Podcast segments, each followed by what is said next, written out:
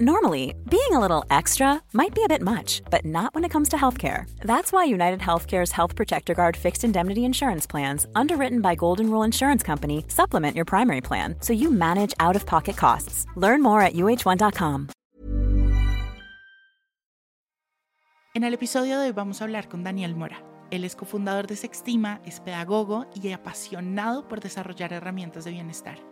Junto a él vamos a hablar de la pornografía qué es la pornografía, qué educación sexual nos deja el porno, cómo afecta nuestra sexualidad, qué refuerza en nosotros y también cómo relacionarnos desde un lugar más sano y balanceado con la pornografía. Bienvenidos, bienvenidas y bienvenides. Dani, bienvenido, ¿cómo estás? Juan, muchísimas gracias, gracias por invitarme a este espacio. Gracias a todas las personas que nos van a estar escuchando el día de hoy, desde sus hogares, desde los diferentes espacios bienvenidos y bueno, gracias por estar acá. Bueno, Dani, no, a ti, gracias. Y pregunta eh, obligada, así me siento, cuéntanos cómo te sientes el día de hoy y cuéntanos un poquito eh, de ti, qué haces. ¿Cómo me siento el día de hoy? Hoy me siento en un área, ah, me siento un poco abrumado, he tenido una mañana ya bastante movida, eh, la respiro, entonces, como la respiro, alcanzo a encontrar tranquilidad y paz para llevar estas exigencias del día a día. Y en otras áreas me siento muy satisfecho como padre, como esposo, como amigo. Y en otras áreas todavía algo inconforme eh, en términos de que hay cosas que podría estar haciendo un poco mejor. Ok, me encanta. Bueno, Dani, primero para abrir un poco la conversación, explícanos ¿Qué es la pornografía? ¿Qué se puede entender por pornografía? Eh, cuando estábamos hablando antes de este episodio, me hablabas que hay dos tipos, ¿no? ¿En dónde podemos encontrar eh, pornografía? Porque creo que tenemos la idea de que pornografía es únicamente eh, los videos que podemos encontrar en, en páginas web, pero entiendo que también hay otros tipos de, ¿cómo decirlo?, formas de contenidos. Dejemos eso claro y empezamos ya con todas estas preguntas de la pornografía que te tengo.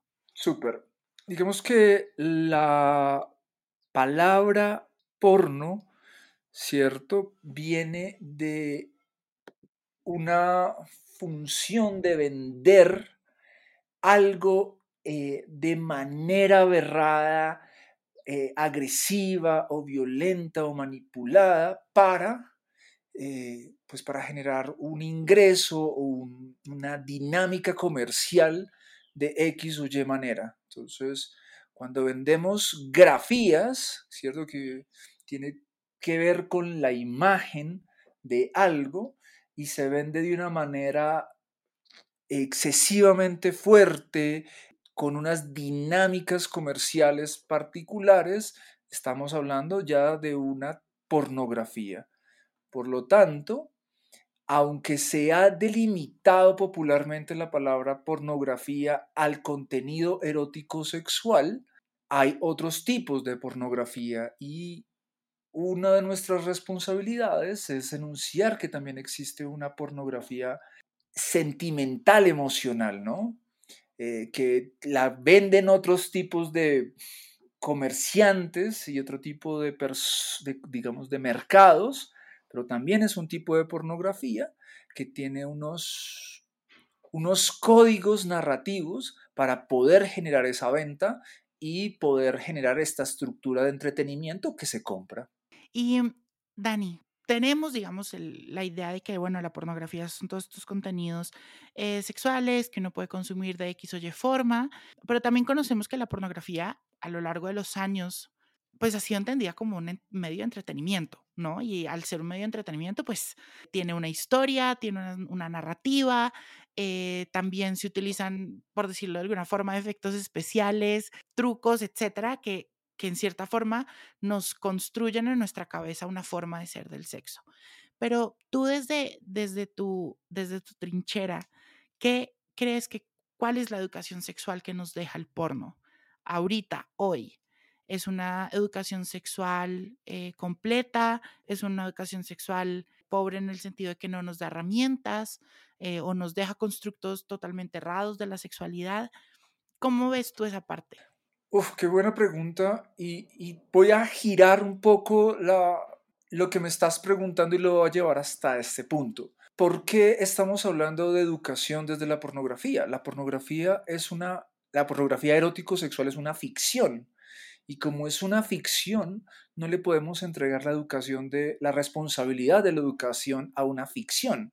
Es como si le entregáramos la responsabilidad de nuestra educación a las telenovelas, frente a cómo manejar las relaciones humanas, no cómo manejar los sentimientos o las emociones. No podemos entregar ni hablar de educación en esos lados. Entonces, la pornografía no es un espacio educativo, es un espacio de entretenimiento, es unas ficciones que se apoyan en ciertos ah, estereotipos sociales para generar unas dinámicas de entretenimiento y de comercio, pero pues no hay educación. Entonces la pregunta que yo quizás te devolvería ahí es, ¿qué está siendo el espacio educativo o qué no está haciendo que está dejando un hueco, un hueco en la formación y en la educación de las personas en sus narrativas, por un lado emocionales y afectivas, y por el otro lado en sus, en sus necesidades eróticos sexuales, que tiene que refugiarse o por un lado en la cinematografía hollywoodense Disney para satisfacer y resolver sus necesidades emocionales y afectivas y por otro lado en su eh, las narrativas de la pornografía erótico sexual para terminar educándose en esos lugares. Eso sería quizás lo que continuaría reflexionando sobre lo que tú me preguntas. Sí, o sea, y concuerdo mucho con eso, con que la, la pornografía no debería suplir la educación sexual. Pero algo que también hablábamos antes, Dani, era que pues realmente la educación sexual que nos dan hoy por hoy en instituciones educativas, en nuestras familias, incluso muchas, es muy pobre, ¿no? Y no, casi inexistente. Y el porno llega, no sé cómo, a enseñarnos o hacer ese referente de la sexualidad, ¿no? Y creo que desde ahí es que nos empezamos a, relacionar y a refugiar en ese tema, pero 100% no debería ser así.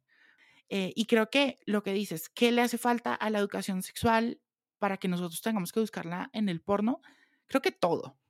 Eh, o sea, no, no podría decirte una cosa, creo que le hace falta todo, porque si no le estuviera haciendo falta eso, uno, dentro de la misma educación sexual, nos hablarían del porno y nos enseñarían a, a relacionarnos desde un lugar sano, balanceado, entendiéndolo y entendiéndolo como algo que existe y ya, y no como ese, ese pecado de ver porno, ¿no?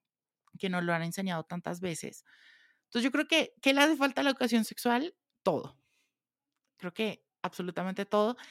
Y el porno, que es lo que hablábamos también de no tenemos referentes, o sea, tenemos referentes de cómo se ve un matrimonio, tenemos referentes de cómo se va a la universidad, tenemos referentes de cómo se ríe, cómo se abraza, etcétera, pero no tenemos referentes del sexo. ¿Qué viene a darnos esos referentes? Pues la pornografía. Entonces creo que de ahí es donde empezamos a relacionarnos. Y claro, cuando una persona no tiene bien resueltas sus espacios de conversación, de resolución de sus necesidades eróticos sexual, eh, sexuales en un espacio, no tiene cómo eh, interactuar, intercambiar este recurso de formas saludables, los, los entornos en los que vive no permite la resolución de esta necesidad de una forma responsable, consensuada, educada, pues a los sujetos que les queda refugiarse en estos espacios comerciales y ficticios para tratar de tener una relación con esa necesidad humana. Y esto yo te lo decía previamente. Una de las cosas que hemos visto y que es una regla para los Homo sapiens, sapiens, que es la especie a la que nosotros pertenecemos, es que si una necesidad humana no se resuelve de formas regulares, atentas, eh, legales, legítimas, pues va a buscar formas aberradas, ilegales para resolverse. Y nuestra queja ha sido una y otra vez a estos espacios que castigan la pornografía, que responsabilizan de cosas que no le corresponden a la pornografía, que le entrega unas culpas a la pornografía que no le corresponden, ¿cierto? Sin querer resolver la raíz del conflicto. Y la raíz del conflicto es que no estamos pudiendo resolver nuestras necesidades eróticos sexuales en nuestros entornos de una forma saludable, legal, legítima y responsable, refiriéndose a las necesidades eróticos sexuales. Y el único lugar que nos queda para conectarnos con esas necesidades es la pornografía. Entonces termina siendo un refugio. Por lo tanto, si llega estos grupos a castigar y a prohibir la pornografía sin resolver la raíz del, del problema, pues ¿a qué lugar vamos a tener que ir a recurrir nosotros los seres humanos a resolver esta necesidad? Tendríamos que ir a lugares mucho más truculentos, mucho más oscuros, mucho más violentos para la resolución de nuestras necesidades si no está resuelta la raíz. 100%. Y ahí quiero hablar un poco de, estamos de acuerdo que se le atribuyen al porno muchísimas culpas y muchísimas responsabilidades que, aunque pueden ayudar, eh, no son 100% de ellos, ¿no? No es 100% de esa industria, viene también mucho tema de lo que hablamos de la educación sexual básica, de ahí nacen muchos, muchos problemas, pero ¿tú crees que el porno en sí refuerza algunas creencias eh, o nos enseñan de forma errada cómo funciona la sexualidad en la vida real? ¿Cómo juega el, tema del porno en, el tema de, nuestras creencias y nuestras enseñanzas del día a día? Claro, entonces como no es un lugar de educación, como es un lugar de entretenimiento, es un lugar comercial, un lugar que exacerba ciertos estímulos para poder generar la venta y la estimulación que necesita para que haya el enganche de entretenimiento, pues esas exacerbaciones y esas estereotipaciones que a veces lindan con lo violento, pues las personas al no tener una educación sexual adecuada terminan tomando estas ficciones como si fueran la única realidad y como si fueran la realidad. Para que me entiendan esto mejor, me gustaría llevarlo a la pornografía sentimental emocional. Y es que cuando una persona no tiene bien resueltas sus necesidades afectivas, relacionales, emocionales con otros seres humanos y consume mucha pornografía emocional sentimental, cree que la realidad es así, cree que las relaciones de amor se construyen de esa manera. Hace poco vimos una película en la que por arte de magia, en esta película de entretenimiento que genera toda una serie de estímulos, el plano perfecto, la música perfecta. ¿Por qué? Porque tiene unos ritmos, tiene unos códigos para estimular el eje del corazón, ¿cierto? Entonces tiene que llevar unos ritmos, unas imágenes, unos colores, unas palabras, unas figuras para estimular el eje del corazón. El eje del corazón en esta exacerbación ficticia genera las emociones que necesita generar de manera ficticia para, pues, emocionarnos, llorar, reír, porque no tenemos el estímulo directo. Entonces esta ficción tiene que exacerbar mucho más esto. Y de repente, por arte de magia, unos niños de 13 años se encuentran después a los 30 y se casan por arte de magia y el sentimiento de amor hace que todo funcione y nos vamos a amar y todo va a ser perfecto porque nos tenemos un sentimiento de amor. Y si eso se repite una otra vez esa pornografía se repite una y otra vez en la psique de una persona, pues va a decir, oh, el amor es así, yo me voy a encontrar con un sujeto y solo por el sentimiento de amor vamos a tener una relación saludable. Y eso es pura ficción. Eso es ficción. Que de ahí también nacen muchos temas de, de que la gente cree que por amor puede pasar todo y que el amor es la fuerza más grande del mundo y en cierta forma sí, pero pero tampoco, ¿no? Y, cuántas cosas no hemos hecho en nombre del amor, eh, que lo único que han hecho es abandonarnos. Por esas ficciones que nos están educando, porque el espacio educativo no está llenando esos huecos, las personas se refugian en estas ficciones, se nutren de esas ficciones y crean una realidad a partir de esas ficciones, que no son prácticas. Llevemos eso mismo a la pornografía, pues la pornografía tiene unos códigos particulares y unas narrativas en su construcción para poder estimular el eje erótico sexual, unos ritmos, unas, velocidades, unos estímulos que están exacerbados, que son muy estereotipados y pues generan finalmente el estímulo de deseo y de placer para poder estar enganchado a ese producto. Pero una persona que no tiene educación ve esto y cree que es la realidad y termina replicándolo en su vida. Sí, y yo me he dado cuenta, Dani, eh, no sé, hablando con gente de este tema, con amigos que nos hemos sentado como a hablar de este tema.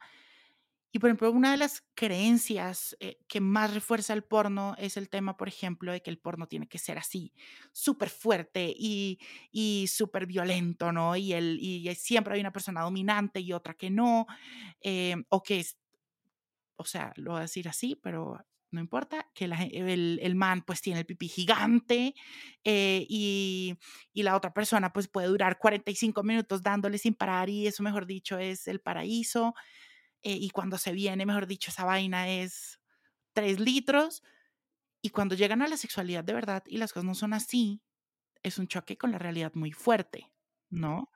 Frustra, ¿no? O, o, o empieza a generar también como que es lo que hablamos también, y, te preguntaba que cómo jugaba el tema de la pornografía, como en este tema de, la, de la percepción de uno mismo, en el tema de la autoestima, porque claramente, pues tú y yo lo entendemos así, mucha gente no, pero la pornografía es 100% entretenimiento. Por ser entretenimiento, los actores y las actrices, pues tienen un estereotipo y cumplen con ciertas, como con ciertos checklists, ¿no?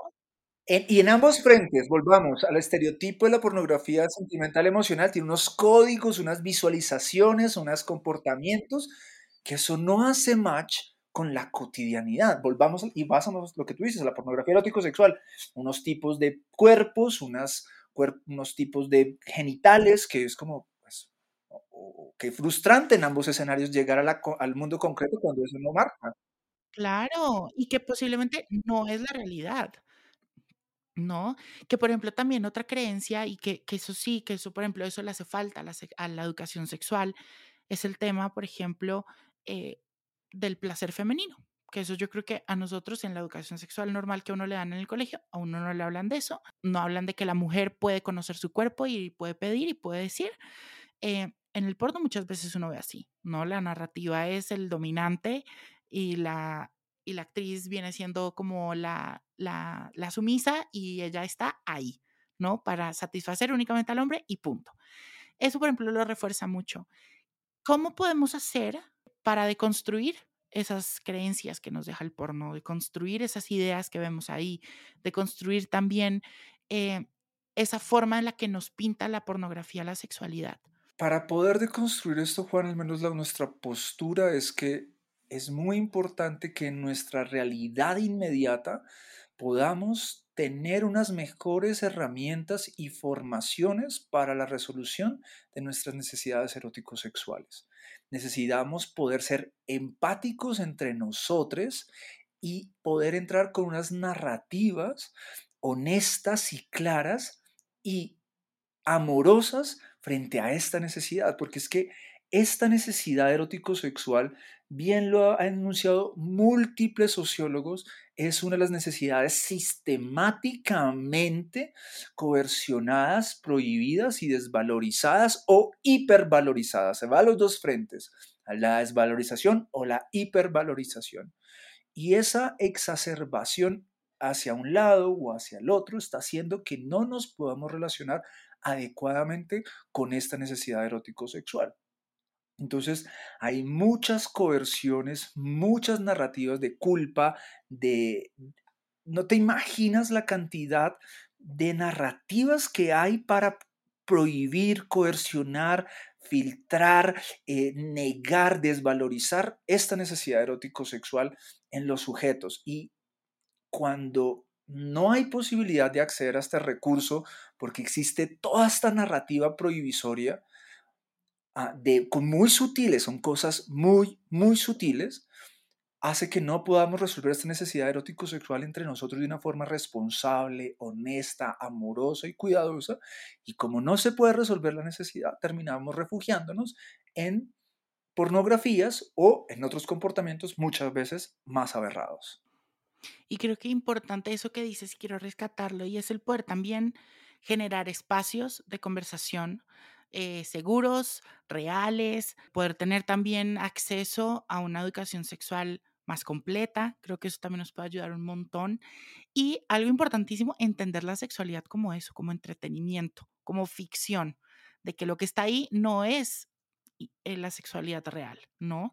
No es lo que puede llegar a pasar en un encuentro, que puede tener ciertas cosas que se pueden hacer, pero hay otras cosas que pues es ficción, 100%, ¿no?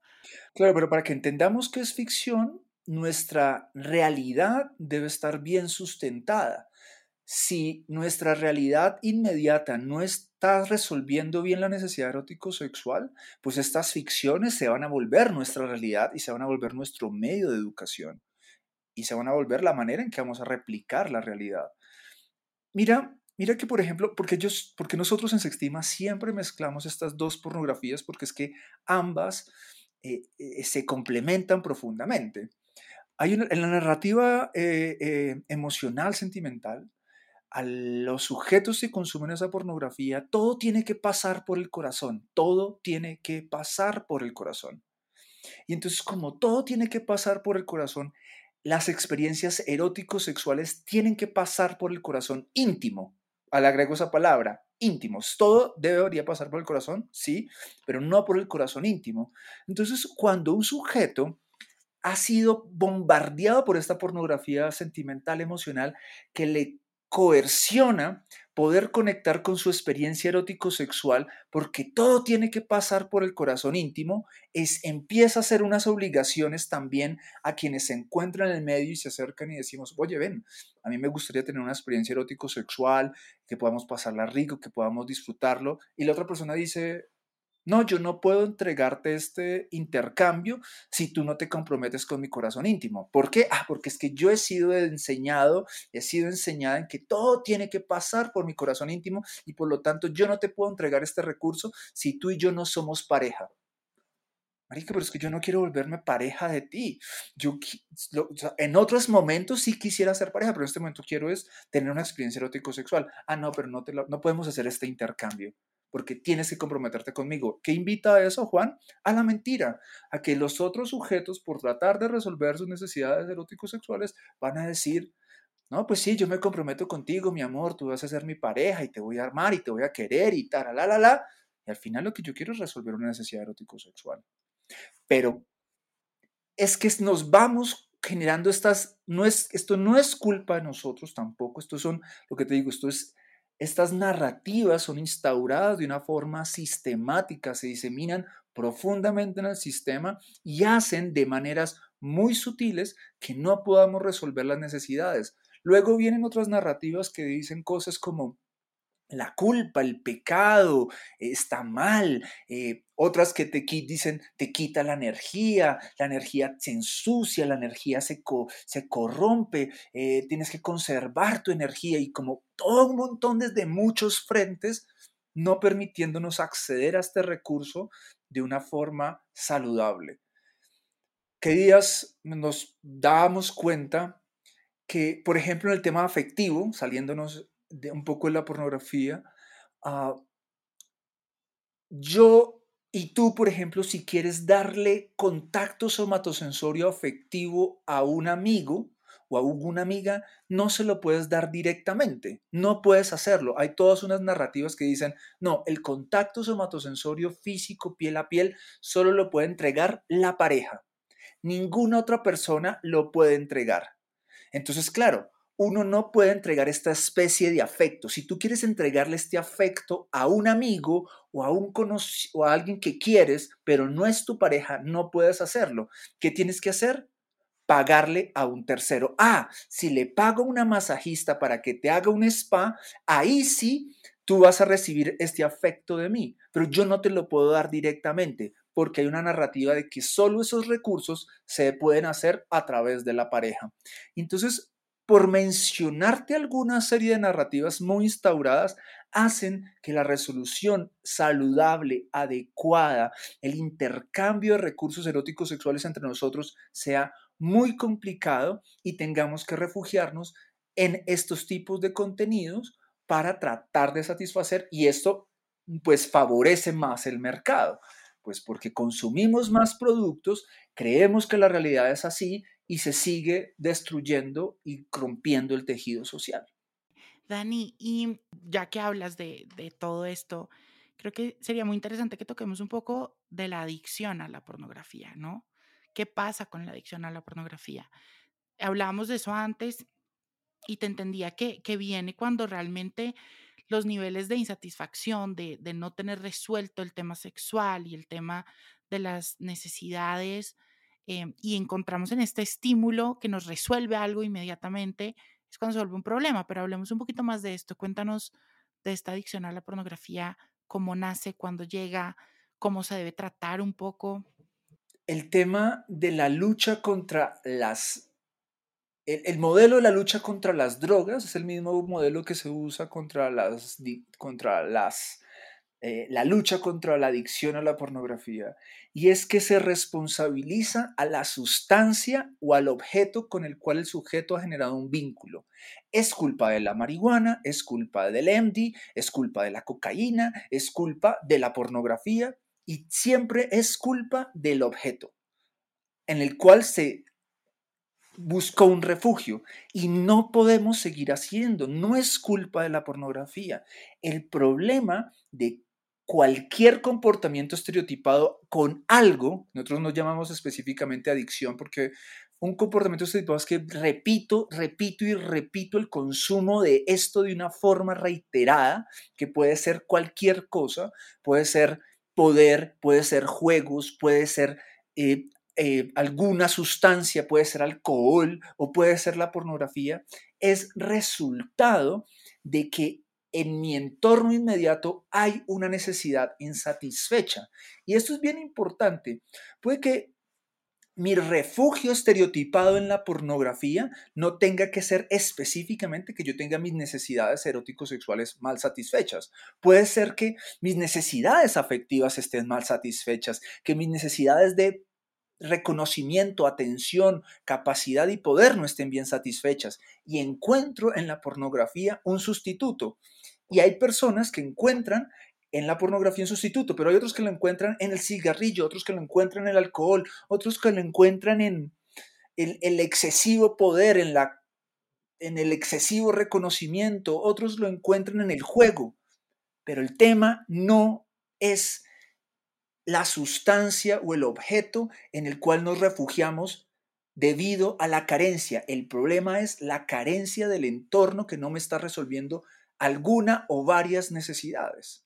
O sea, eso es lo que entra, digamos, entraría una, una persona que acompañe estos procesos a resolver, ¿no? A, ver qué es lo que no está resuelto y buscar otra forma un poco más sana de, de resolver lo que no sea la pornografía en exceso. Claramente.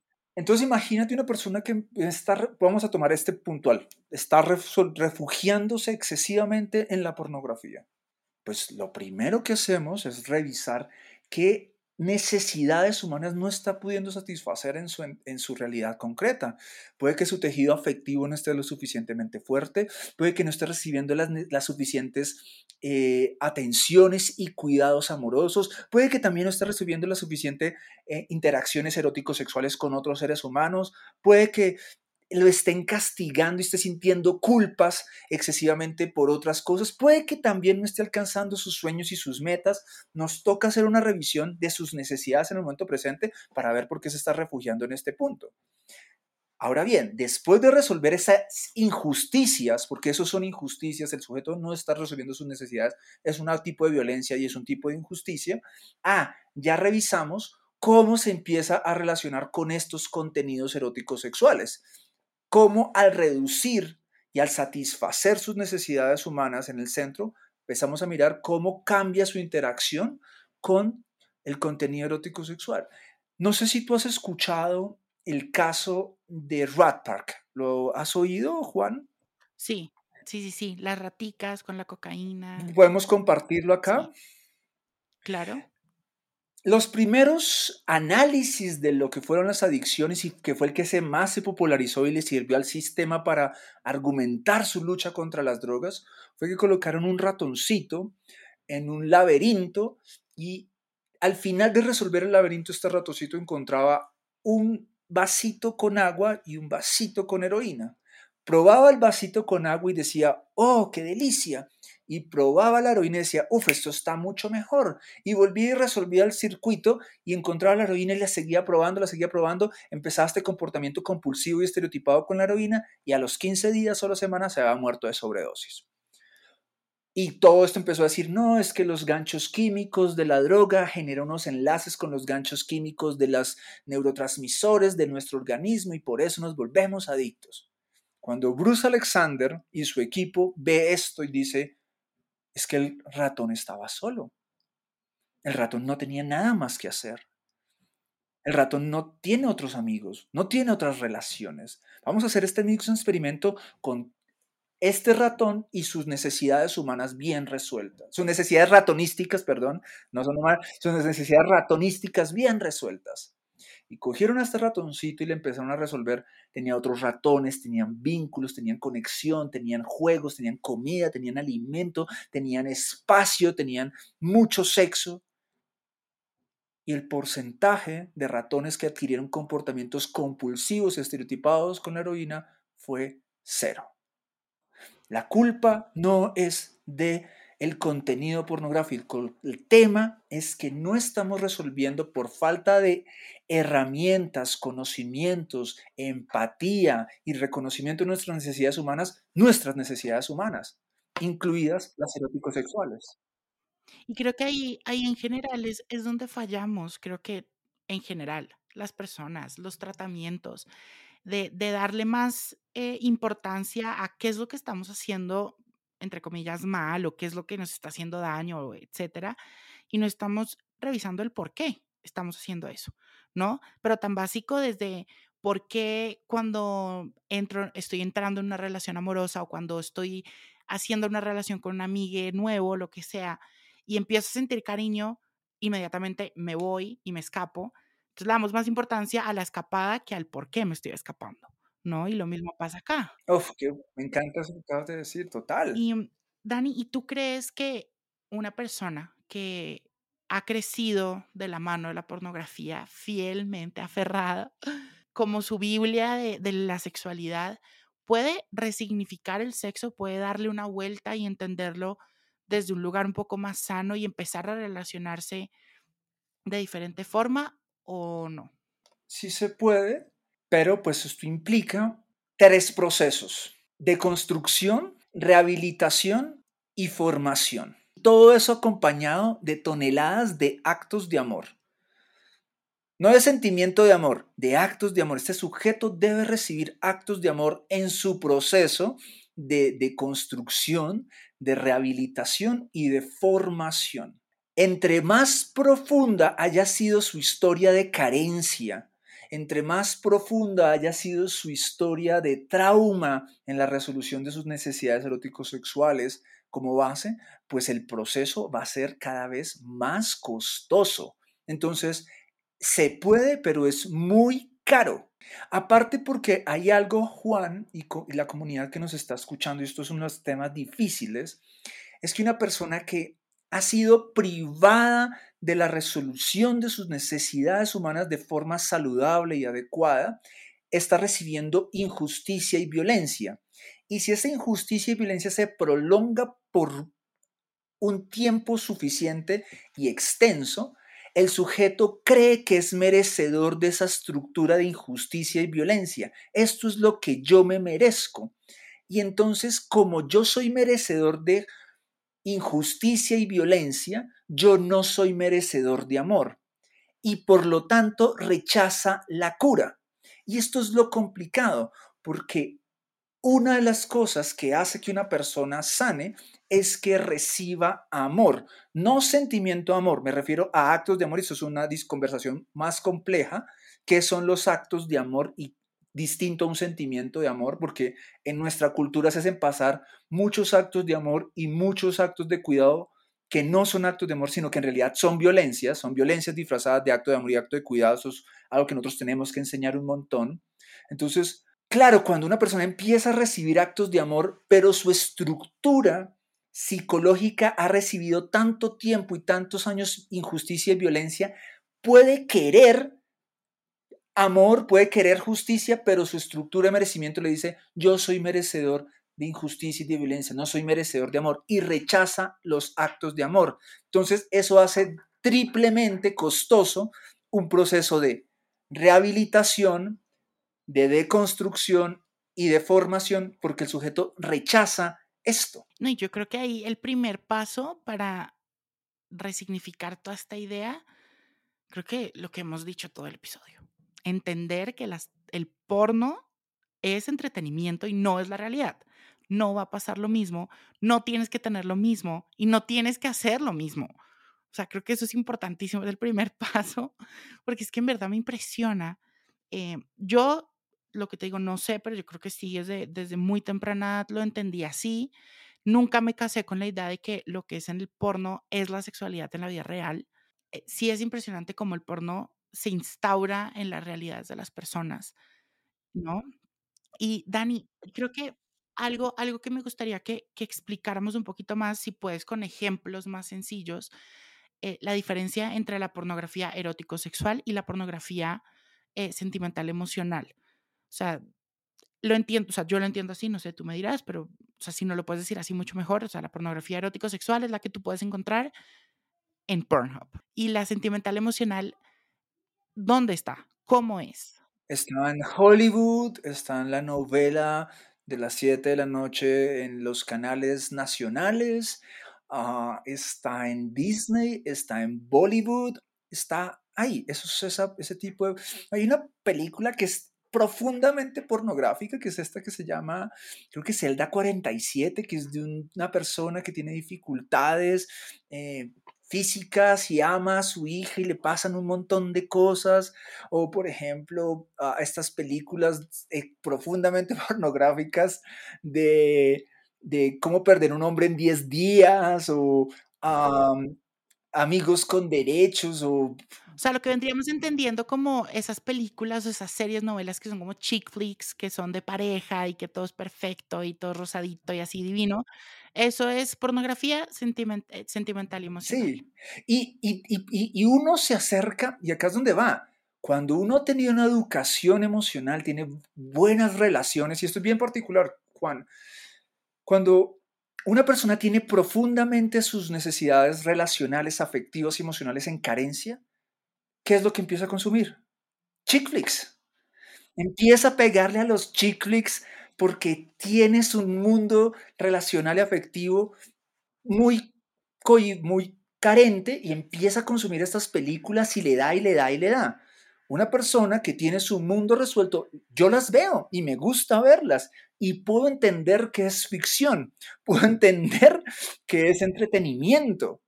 ¿Por qué? Y yo no me voy a copiar de, de estas ideas de de las relaciones que hay ahí. Lo veo como entretenimiento. ¿Por qué? Ah, porque tengo una formación emocional y relacional y afectiva y tengo mi mundo relacional y afectivo bien resuelto para entender que eso es entretenimiento, que esto es eh, simplemente un espacio, un momento de, esparcimiento. Lo mismo me sucede con la pornografía erótico-sexual.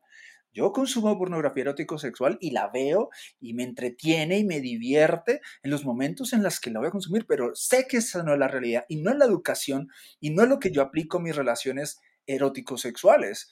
¿Por qué? Porque mi mundo erótico-sexual está bien educado, está satisfecho, he tenido formaciones y tengo esta necesidad satisfecha de forma amorosa y responsable. Por lo tanto, puedo acercarme a estos dos lugares de pornografía para entender que es ficción y espacios de entretenimiento y que no es la realidad. Pero si una persona no tiene, y por eso yo acá hago una cosa importante, yo estoy hablando de un lugar de privilegios.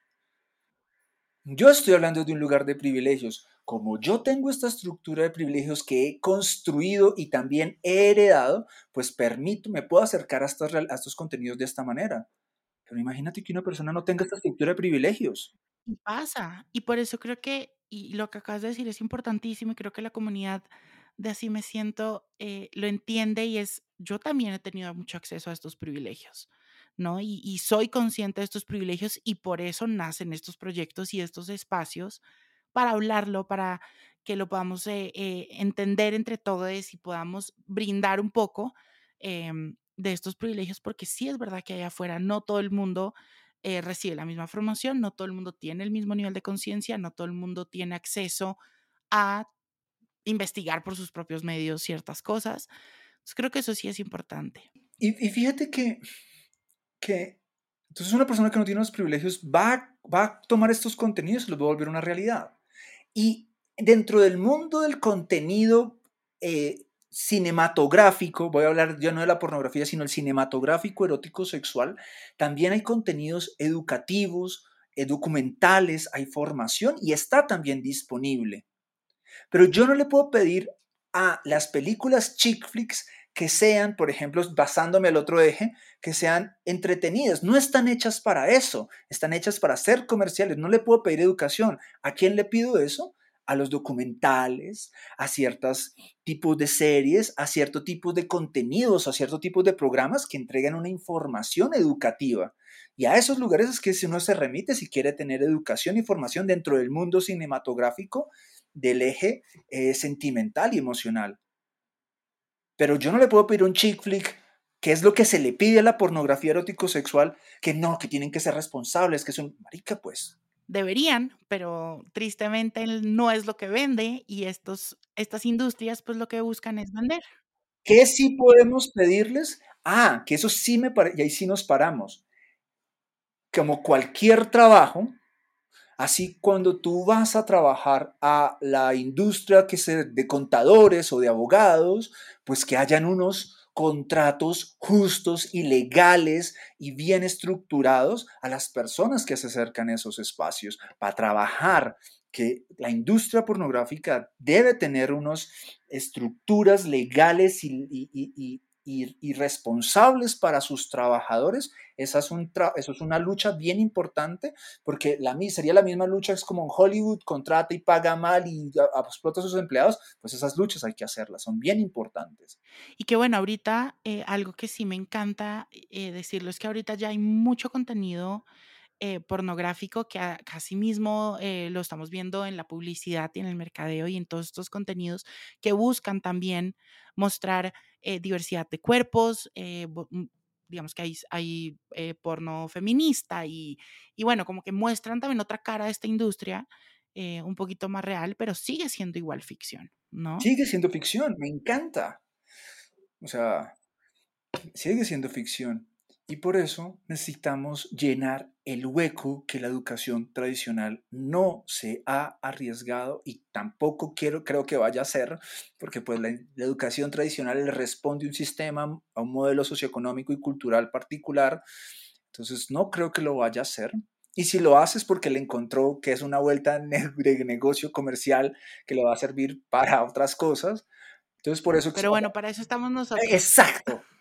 Eso te iba a decir, para, eso, nosotros llegamos. así me siento, se estima y todas estas comunidades que buscan educar y que buscan abrir espacios y eso me parece increíble. nosotros tenemos un espacio que se llama Sexo Casual Responsable para hombres, para mujeres y es un espacio de educación y formación para que podamos entre nosotros podernos proveer la resolución de esta necesidad de una forma amorosa, responsable y mucho más eh, cotidiana, porque es que no se está pudiendo hacer cotidianamente. Y pues eso es parte de la educación que estamos entregando en nuestros espacios. Bueno, no, Dani, eh, para ir cerrando, cuéntanos un poco eh, qué tienen ahorita en Sextima, cuéntanos de la plataforma eh, y de también dónde podemos encontrar más información de la, de la, comunidad y en dónde los podemos seguir. Mira, nos pueden seguir en Instagram, arroba sextima de sexualidad y tima de autoestima.co. Nos encuentran de esa forma en Instagram. Y en el link en la bio está el enlace a nuestra nueva plataforma académica. Este año, después de seis años de trabajo, estamos estrenando plataforma académica de manera tal que ustedes no estén condicionados a acceder a este contenido en unas fechas especiales y particulares, sino que puedan acceder a este contenido de información que no solamente tiene que ver con sexualidad, sino que tiene que ver con relaciones de amor, con herramientas para la construcción, para poder amar. Lo encuentran ahí y puedan acceder a este contenido en el momento que ustedes puedan, que lo requieran y lo necesiten. Entonces, el acceso a la plataforma sextima.tinkific.com, no tienen que aprenderse el nombre, solo apréndanse que ingresan a sextima.co, ingresan link en la bio, ahí está el enlace a la plataforma, se inscriben como estudiantes, tenemos un ciclo básico sin costo para ustedes, de acceso libre donde ustedes van a ver contenidos de primera calidad que les van a romper les van a estallar la cabeza en su relación con el mundo. O sea, esto ya no son ficciones, esto es contenido concreto, probado, testeado, responsable, para empezar a relacionar, relacionar, desde la realidad concreta y no desde una ficción que nos está haciendo sufrir mucho a nosotros y a los demás, porque en esas ficciones nos lastimamos a nosotros y lastimamos a los demás.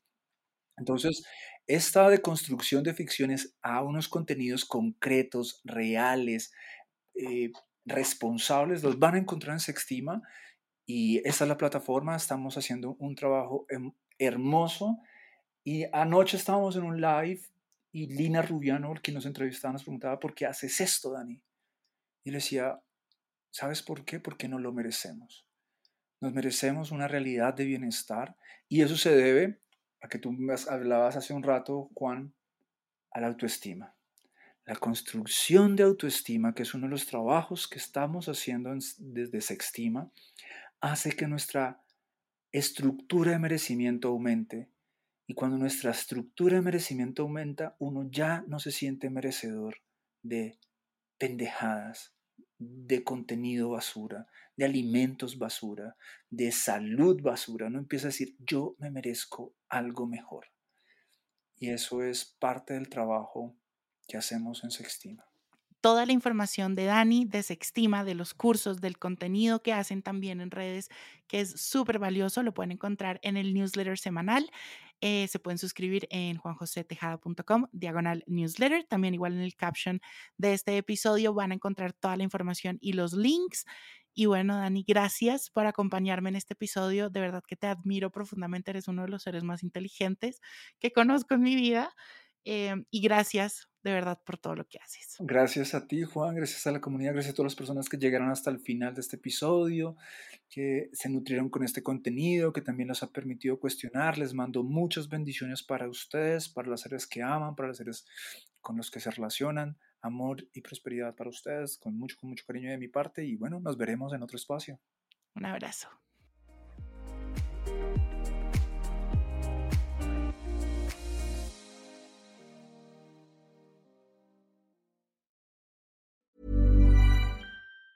If you thought the only way to get a more defined jawline with natural looking results was through surgery, think again. Juvederm Volux XC is a non surgical injectable gel filler that improves moderate to severe loss of jawline definition and can help you achieve natural looking results with little downtime. Even better, this improved definition lasts up to one year with optimal treatment. No maintenance required. Improve jawline definition for a smooth, sculpted look with Juvederm Volux XC. For important safety information and to find a licensed specialist, visit juvederm.com. That's J U V E D E R M.com. Not for people with severe allergic reactions, allergies to lidocaine, or the proteins used in Juvederm. Common side effects include injection site redness, swelling, pain, tenderness, firmness, lumps, bumps, bruising, discoloration, or itching. There's a risk of unintentional injection into a blood vessel, which can cause vision abnormalities, blindness, stroke, temporary scabs, or scarring. Talk to a licensed specialist to find out if it's right for you.